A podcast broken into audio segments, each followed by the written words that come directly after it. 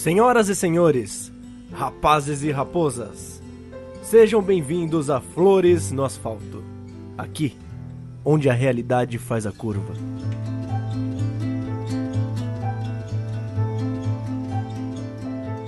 No episódio de hoje, contarei um pouco sobre algo inacreditável que vivenciei. Envolve coisas impossíveis que vi acontecer na minha frente. E já adianto que não apoio ou desaprovo o que fiz. Apenas recomendo que, caso tenha essa curiosidade, que o faça quando estiver bem. De saúde e, principalmente, psicologicamente.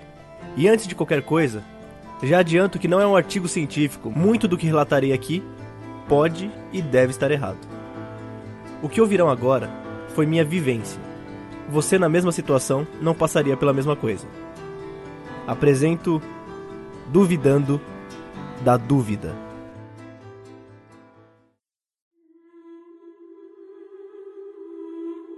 Deito no chão. Vou sentindo o concreto ficando cada vez mais macio, fofo, gelatinoso. Começo a ser sugado enquanto ele se transforma em água. E agora, caindo, ar. Está tudo escuro.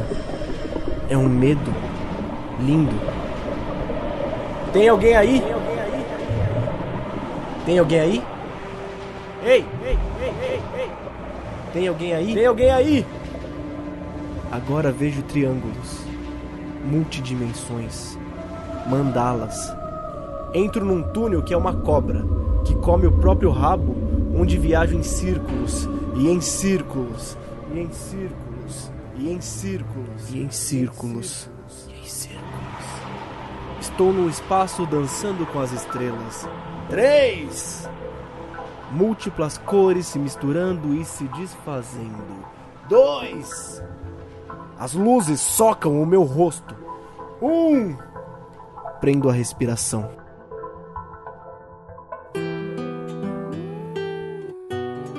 Tenho uma amiga que sempre foi muito curiosa e aberta para conhecer e vivenciar religiões. A vejo uma vez a cada um ou dois anos. E a cada vez ela está numa religião diferente, como se a cada crença que ela permitisse afetar a levasse para uma próxima religião, que contemplasse mais seus anseios pessoais. Pois bem, no início desse ano não foi tão diferente. Perguntei sobre essa religião, mas dessa vez ela não soube ou não quis dizer o que era, simplesmente tentou dizer o que esses rituais a fazia sentir. E a cada palavra parecia cada vez mais difícil descrever a real sensação. Até que a melhor resposta que ela encontrou para explicar foi: Você precisa experimentar, pois para cada pessoa é diferente. E ela estava ciente de que convidava um cara totalmente cético de tudo. O experimentar era referente a ayahuasca. Ayahuasca, entre vários outros nomes, é um chá ritualístico utilizado há séculos por comunidades tribais, xamânicas, indígenas, incas. Acredita-se ter o poder de comunicação espiritual, de contato com divindade ou até mesmo autoconhecimento. De um ponto de vista mais científico, é uma mistura de um com uma folha específicos. Alguns estudos afirmam que essa mistura possui dimetiltriptamina, que é uma substância altamente alucinógena. Enfim, isso não importa. O que importa é que eu disse sim.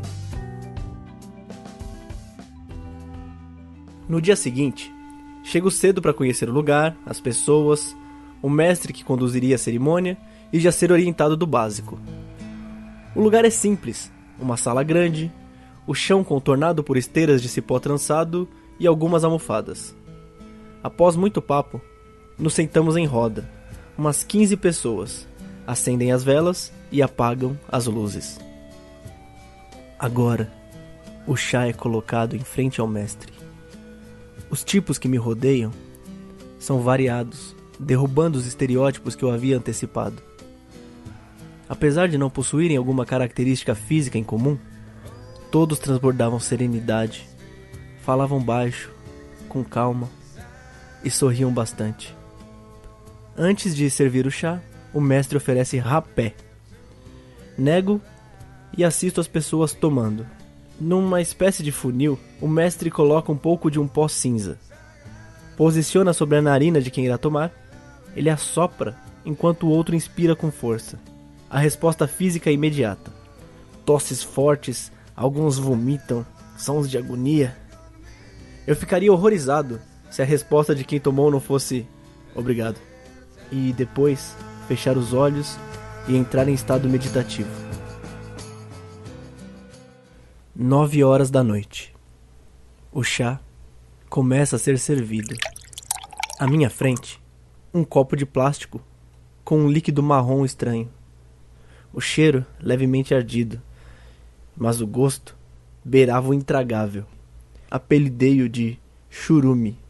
As tosses e vômitos e afins recomeçaram. Essa resposta física é tratado como limpeza. Por isso, não há uma preocupação ou medo em relação a isso. É parte do processo. Quase uma hora se passa entre meditação e músicas ritualísticas. Olhando ao redor, já vejo pessoas acariciando a si mesmas como se fossem seu maior amante. À frente, uma moça admira o próprio pé, aparentando ser a coisa mais incrível do mundo. Ao meu lado, alguém desata em prantos. As emoções e reações são diversas, mas eu ainda estava consciente, não sentindo efeito algum. A música para. É servido mais um pouco de chá, enquanto o mestre explica um pouco sobre o que cantavam. A música falava sobre os animais e as proteções que eles traziam: a cobra com o elemento da terra, o peixe, a água. Nesse momento, ele parou de falar com palavras, substituindo-as por imagens. Saindo de sua boca via a águia voando, o vento, seu elemento, batendo em encontro às suas asas como se a ave pedisse ao invisível que a levasse para cima. Quando retoma a olhar para a sala onde nos encontramos, havia quilômetros entre eu e a pessoa mais próxima de mim. Os sons das palavras perdem o sentido e viram ondas. Isso é o que chamam de força. A força chega sem aviso e te leva a reexperimentar o universo. Agora pertenço a ela. Resistir é inútil, mas tudo bem. O ambiente é acolhedor. Foi fácil me sentir à vontade e me entregar. Pude assistir-me sentir o som das melhores tortas de maçã. Cores, Cores carinhosamente, carinhosamente agressivas. Nunca pensei que poderia tatear um cheiro tão claro, brilhante a ponto de me ofuscar. Flores explosivas massageando as unhas dos dedos dos pés. Minha visão era um emaranhado colorido de formas aleatórias como os gráficos de música do Media Player. Não existem mais limites. E conversei com todos os meus amigos que não estavam ali. Encontrei-me com aquela garota que há tempos me deixou saudade. Revelei a mim, alguns, segredos, alguns do segredos, do mundo. Tudo que eu pudesse, Tudo que eu imaginar, pudesse imaginar, eu já tinha feito. Eu já tinha feito. Senti o que é ser pleno. Senti o que é ser pleno. Senti a presença de Deus. Presença de Deus. Senti o que é ser rei de mim. Senti, senti, senti tanto que me sinto um tolo ao tentar descrever isso com palavras. Vivi tudo que a vida tinha a oferecer. Por isso, veio o vazio de ter zerado a vida. Estava tantos séculos sentindo esse vazio que o tédio havia me dominado. O peito doía e eu só queria que aquilo tudo passasse. Mas de repente, senti-me invadido como se algo tivesse puxado o plugue da minha mente da tomada. A sensação foi de ter sido arrancado à força daquele mundo tudo isso porque meu pé tocou muito levemente no pé de outra pessoa. Retomando a consciência, percebi que estava exausto. Vivi coisas demais, do êxtase ao desespero. Nem percebi que o mestre estava falando. Aparentemente a conversa começara há um bom tempo. Quando finalmente entendi o que acontecia, acompanhei o relato de um outro participante. Uma miração. Miração é como chamam as narrativas visuais ou visões que se tem ao contato com a ayahuasca. O rapaz dizia: Me vi me transformando numa lesma. Meu braço virando lesma, eu queria arrancá-lo. De início fiquei com nojo de mim acabei me tornando lesma por completo. Ficava tentando fugir, mas não poderia fugir de mim mesmo. Eu ficava parado. Quando tentava me mexer, era muito lento. Então, passei a me cobrar e me culpar por toda a minha preguiça na vida, enquanto me arrastava. Sou uma lesma. O que no começo era ódio, asco, acabou se tornando aceitação. Não tenho que me odiar. Sou uma lesma. Não tenho por que ter pressa. Eu me amo, mesmo sendo lesma. Parece tolo dizer isso, mas esse cara, sentado do meu lado, descobriu, sem sair do lugar, o que é ser uma lesma. Não havia como duvidar de sua experiência.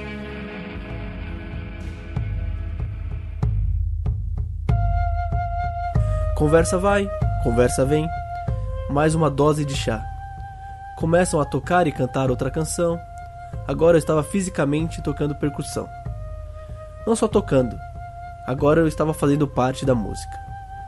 Através da música, eu já estava em roda com xamãs numa aldeia distante. Após horas nessa aldeia, parei de tocar. Estava quieto em meio a uma multidão de centro urbano. Pessoas sem rosto indo e vindo, vozes indescritíveis. No meio dessa baderna, uma roda se forma em volta de um artista de rua. Venham, venham! Olhem! Este é um anel comum, de tamanho e material comum. Vou colocá-lo aqui, em cima desta mesa. Na minha próxima mágica, irei pular e passar por dentro deste anel. Duvidei imediatamente. O anel caberia, na melhor das hipóteses, em um dedo do homem. A multidão espera apreensiva, eu incluso. Então ele se prepara. Três, dois, um. A multidão prende a respiração. Ele corre em direção ao anel e para, centímetros antes de pular. Ah! Algumas pessoas se decepcionam e saem, outros permanecem. E assim, a cena se repete diversas vezes, até que só sobrasse eu na plateia. E ele tenta mais uma vez. Três, dois, um. Corre, prepara o pulo e não se move. É, cara, demorou para assumir que você não consegue. Não tem mais ninguém aqui. Consigo sim, rapaz. Então pula, porra. Algo me impede. O quê? Ele olha para baixo e diz, como se tivesse com medo de me magoar. Alguém na plateia não acredita que eu seja capaz. Só tem eu aqui. Exato. E enquanto você não acreditar, não vou conseguir. Pois enquanto você não conseguir, eu não vou acreditar. E nesse impasse, ficamos nos encarando por horas. A cidade se desfez, deixando só eu, ele e o anel, num branco infinito. E ele sumiu. Eu e o anel, no infinito. Aos poucos, as pessoas começam a se formar ao meu redor. Estou de volta à sala. Minha cabeça doía como se eu tivesse feito muito esforço. Olho para o relógio. Meia-noite. O que para mim foram horas, dias, séculos, aconteceu em menos de três horas. E essa foi minha miração.